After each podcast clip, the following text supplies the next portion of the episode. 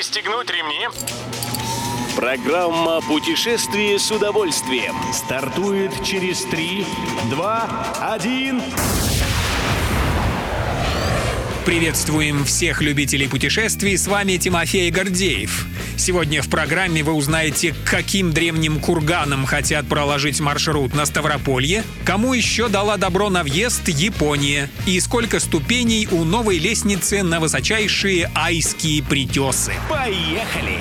Власти Ставропольского края подумывают создать маршрут по древним курганам у горы Змейки. Эти искусственные сооружения специалисты склонны называть пирамидами, имевшими культовое значение для древних людей. Если данное предположение подтвердится в ходе будущих экспедиций, то непременно организуют туристический маршрут, посвященный этой и другим археологическим находкам. Как сообщает Интерфакс, на горе Змейки близ минеральных вод ранее нашли стоянку, которая принадлежит аланской культуре, а на горе Кинжал обнаружили стоянку, возраст которой оценивается в 450-500 тысяч лет.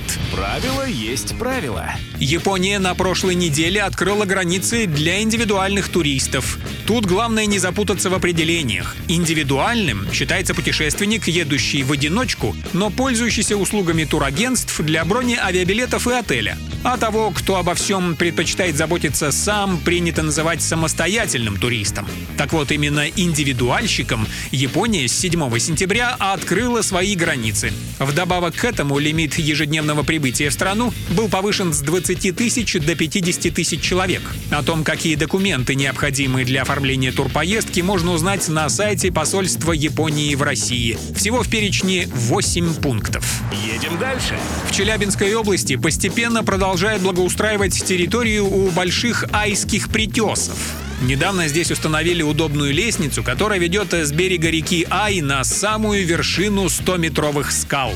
Смонтировали конструкцию таким образом, что она не портит пейзаж и незаметна на фоне Уральского каньона. Чтобы забраться наверх, надо преодолеть подъем в 409 ступеней. По сведениям Интерфакса, за два года в обустройство экотропы Ай горный сплав из регионального бюджета вложили более 18 миллионов рублей. На эти средства сделали смотровую площадку, проложили проложили тропы к большим айским притесам и Кургазакской пещере. К последней также построили настил и лестницу.